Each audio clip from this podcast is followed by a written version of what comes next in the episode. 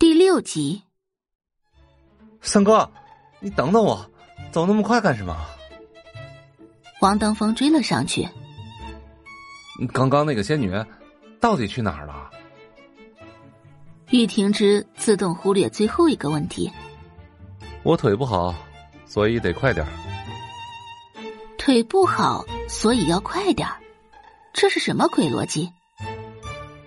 王登峰接着询问仙女去哪儿了。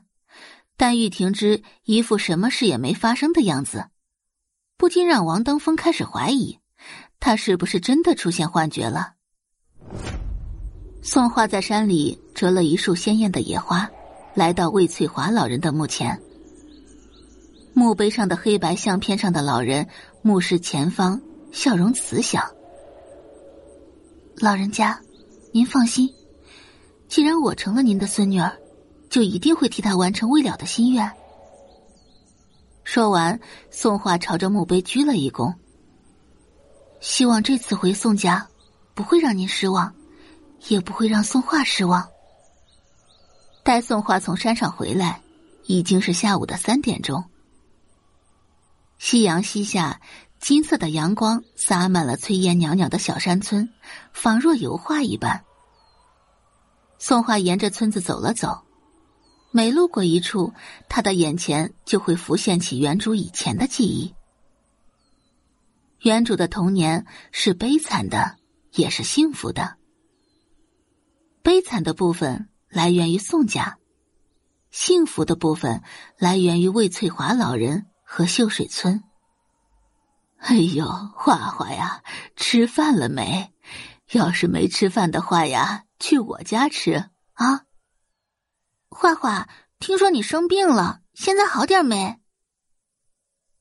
秀水村的村民们都非常热情，知道魏翠华刚过世，对宋画格外关照。这孩子从小就命苦，明明是个小福星，却让宋家人视如扫把星。幸好，幸好还有魏翠华。魏翠华算是宋画那段暗无天日的生活里。唯一的光。哎呀，花花，你等一下！就在这时，一名身材微胖的中年妇女拿着煮熟的玉米棒追上宋画。宋画回头看向来人，嘴角弯弯。小婶儿，小婶儿将玉米棒塞到宋画手里。哎呀，这是小婶儿今天刚摘的玉米，甜着呢。你尝尝啊！谢谢小婶儿。宋画双手接过玉米。哎呦，这孩子跟小婶还说什么谢谢啊？小婶儿看着宋画，接着道：“花花呀，到了新家记得听话啊！你爸妈他们也是面冷心热，其实啊，他们还是很惦记着你的。”要不然也不会来接你回去。你，哎呀，说到最后，小沈也不知道该怎么自圆其说了。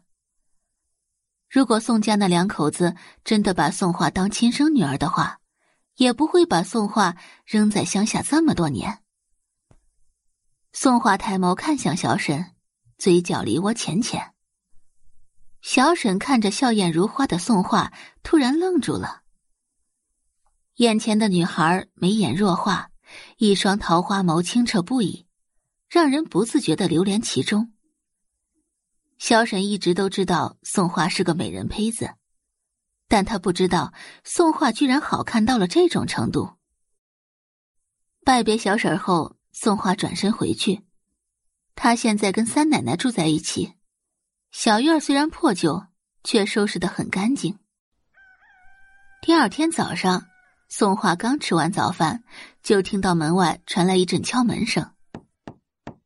三奶奶听到声音，笑着道：“哎呀，肯定是你妈来了。”说罢，她立即小跑着去开门。门开了，外面站着一个衣着得体的中年女人。可来人并不是周磊，这是宋家的女管家。宋画看清楚来人，半倚在门框上，姿态慵懒，一双桃花眼微微眯着，不露声色。老太太，夫人让我来接小姐回去。感谢您的收听，去运用商店下载 Patreon 运用城市，在首页搜索海量有声书，或点击下方链接听更多小说等内容。